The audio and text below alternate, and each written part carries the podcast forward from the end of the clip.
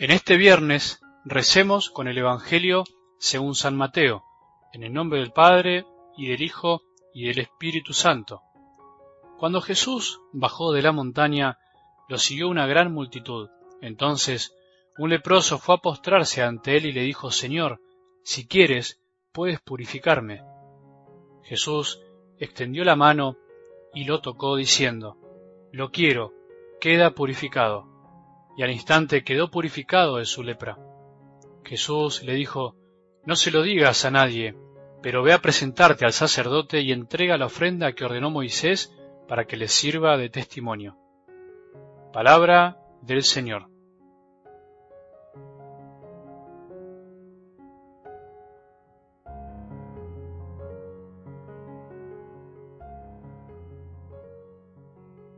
Los miedos que sufrimos muchas veces se disfrazan, por decir así, de diferentes actores. Toman diferentes figuras. El miedo no siempre es paralizante como a veces pensamos. El temor toma diferentes tonos a lo largo de la vida, de los momentos y de las situaciones.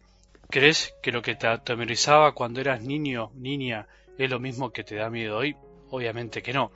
Pero lo que sí tenemos que tener claro es que la mejor estrategia de nuestro enemigo, que como dice la palabra de Dios, como león rugiente ronda buscando a quien devorar el maligno, es que seamos presos del miedo esclavos, que de una manera u otra el miedo nos domine y no nos deje ser lo que podemos ser, luz y sal, ya sea para no ser lo que podemos ser, por respetos humanos, por miedo a lo que dirán, por vergüenza, y por tantas opiniones ajenas que nos frenan para ser libres y santos, como para parecer tan seguros por fuera, pero por dentro ser un conjunto de inseguridades y miedos que se manifiestan bajo aparentes corajes exteriores.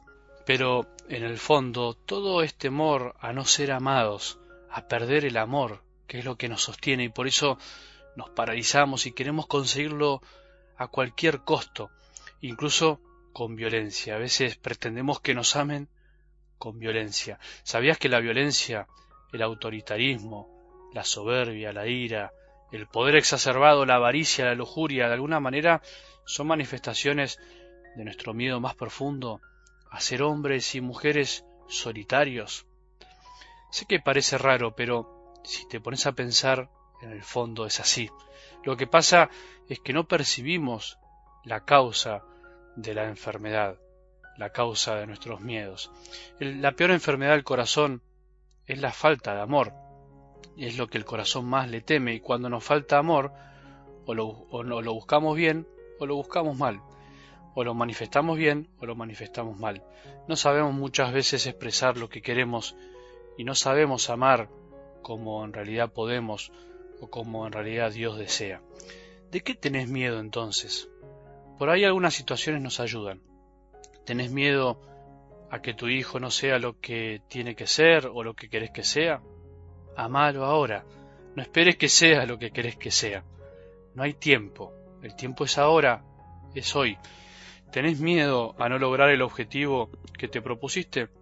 Haz lo mejor que puedas hoy, en este momento, porque a cada día le basta su aflicción, como dice Jesús. ¿Tenés temor de que tu matrimonio, tu familia, tu comunidad se desmorone? Hace todo lo que esté a tu alcance. Rezá e intentá hacer la voluntad de Dios, amando ahora. ¿Tenés miedo a la muerte? Confía en la palabra de Jesús. Él está con nosotros hasta el fin del mundo. ¿Tenés miedo que no se te valore por lo que haces? ¿Tenés miedo que lo que hiciste sea tirado al tacho, a la basura? Padre que ve en lo secreto te recompensará no te preocupes por eso. ¿Tenés miedo a la situación de tu país, a lo que estamos viviendo ahora? Luchá por ser honesto y no sigas ninguna ideología, ningún ser humano que a veces ciega y enferma el corazón.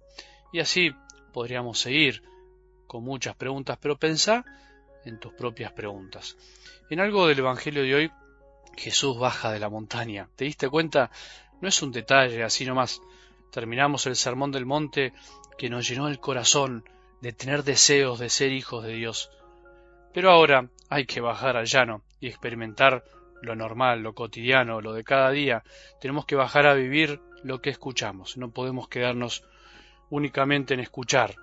No son los que me dicen Señor, Señor, los que entrarán en el reino de los cielos, sino los que cumplen la voluntad de mi Padre que está en el cielo. ¿Te suenan estas palabras?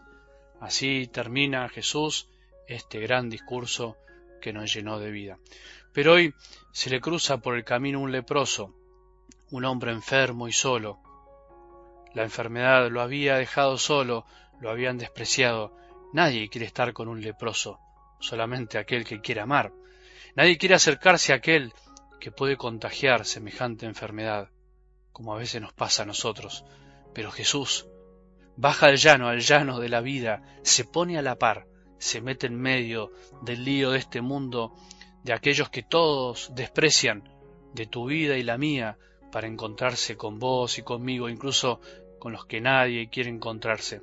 Se mete en el llano, en el barro, en la lepra, en la enfermedad, para que dejemos de tenerle miedo a Dios y nos demos cuenta que sólo Él es Padre, Dios es Padre y puede curarnos, consolarnos, sanarnos, quitarnos el miedo, animarnos, levantarnos, corregirnos y todo lo que necesitamos para vivir mejor de lo que estamos. ¿Quién te dijo que Dios es un problema? ¿Quién te dijo que Dios es un ser malo y castiga? ¿Quién te dijo que acercarse a Jesús es de raros, es de locos? ¿Quién te hizo escaparle a Dios por seguir tu propio proyecto? Mejor no le echemos más la culpa a nadie, porque en realidad nosotros somos los primeros culpables, los miedos de nuestro corazón, el miedo a no ser amados. Señor, si quieres puedes purificarme. Señor, quiero decirte esto hoy desde el corazón. Digámosle, Señor, decile vos también, con tus propias palabras, decile a Jesús, Señor, si quieres puedes purificarme, si querés y podés. Qué humildad la de este pobre hombre, tan necesitado. Si querés, podés, le dijo. Te dejo, Señor, te dejo que hagas lo que vos seguramente querés hacer, y yo tantas veces no dejo por creerme que no lo necesito.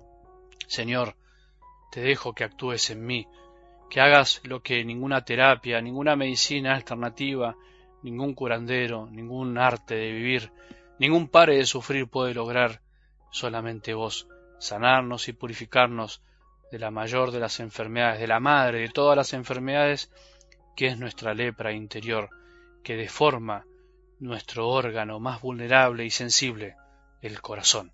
Señor, hoy dejo que me purifiques,